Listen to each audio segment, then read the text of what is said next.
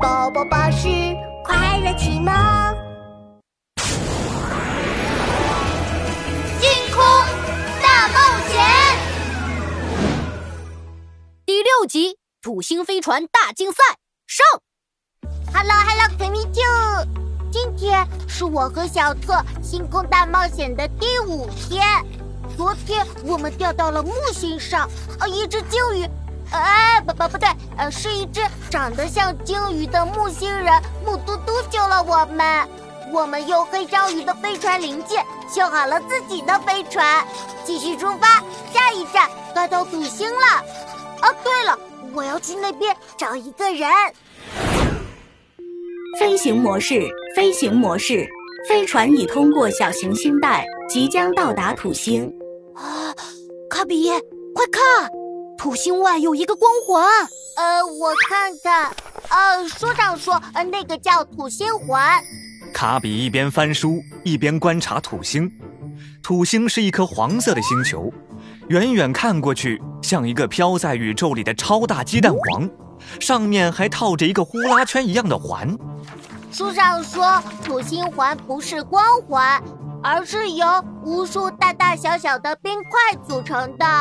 卡比，土星为什么会有环呢？之前的水星、火星、金星、木星都没有环呀。呃，书上没说。呃，不过我听说，呃，可能是呃，因为土星边上曾经有一颗都是冰块的卫星，呃，后来卫星碎了，它的碎片绕着土星飞行，呃，就形成了土星环。卡比看着窗外的土星环，眨眨大眼睛。还有啊，呃，土星环还是宇宙飞船的飞行赛道呢。呃，每年都会在上面举行宇宙飞船竞速大赛。什么？宇宙飞船竞速大赛？我也要参加。啊，这可不行。呃，今年的比赛上个月刚结束呢，而且书上说。土星和木星的环境很相似，都有闪电云。去土星很危险，又有闪电，飞船再被雷劈就麻烦了。我们还是赶紧走吧。哎，等等，先别走，小特，我们去土星环上吧。啊？为什么？呃，等下你就知道啦。飞船即将着陆，地点土星环。五、四、三。二一，飞船缓缓地落到了一块大冰块上。小特和卡比走出舱门，没意思。这里除了满地的冰块，只有一个石头堆。卡比，我们早点出发吧。卡比，小特一扭头，发现卡比正在东张西望，好像在找什么人。土豆豆，土豆豆。嗯，这个声音是卡比吗？几块石头里有一块大石头，忽然动了两下，睁开眼睛。石头说话了！天啊！有陌生人！小特吓了一跳，大石头也吓了一跳。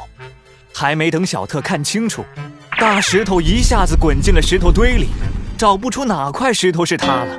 卡比，我是不是吓到那块石头了？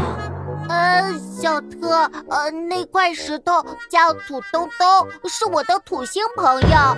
呃，土星人虽然个头很大，但是胆子都很小。呃，土东东，你别怕，他叫小特，也是我的朋友。真真真真真真的，呃，真的。土东东咕噜噜的从石头堆里滚了出来，他的样子是一块又硬又重的巨石。可他说话的声音却又细又小，像一只小蚊子。不好意思呀，我特别怕见陌生人。不过你是卡比的朋友，我就不怕了。对了，你们是来土星玩的吗？不是的，土东东，我只是路过这里。暗黑星大魔王正在到处追捕我。